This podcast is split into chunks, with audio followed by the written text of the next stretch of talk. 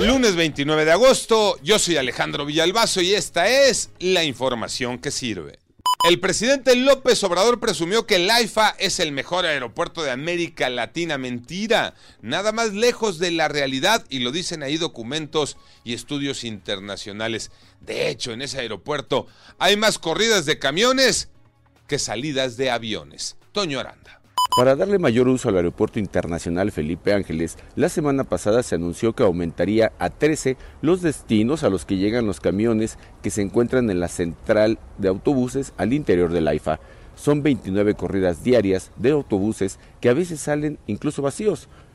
Esto contrasta con los 8 vuelos diarios que salen o llegan al Aeropuerto Internacional Felipe Ángeles, es decir, es un aeropuerto donde salen más camiones que vuelos en avión. Inicia el ciclo escolar 2022-2023, Iñaki Manero. Gracias Alex. Caminito de la escuela arrancó el ciclo escolar 2022-2023 y luego de dos años de pandemia, más de 25 millones de estudiantes de preescolar, de primaria y de secundaria regresaron a las actividades en las aulas. Este ciclo escolar tendrá 190 días efectivos y habrá dos periodos vacacionales, Navidad y Semana Santa.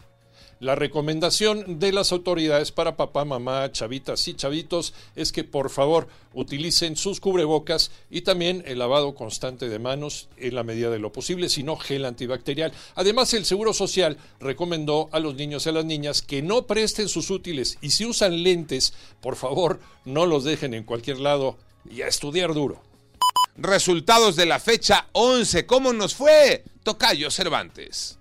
Así es, Tocayo. Tuvimos un gran fin de semana con la fecha 11 de la Liga MX.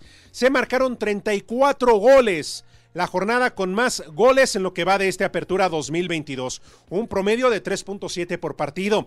Destaca la victoria de las Chivas, llegando a tres triunfos consecutivos. Le pegaron a los Pumas. América es sublíder general después de su victoria ante Mazatlán. Pero los Rayados de Monterrey después de su triunfo ante los Cholos de Tijuana, son los líderes generales. Así marcha entonces, ya en la jornada 11, el fútbol mexicano.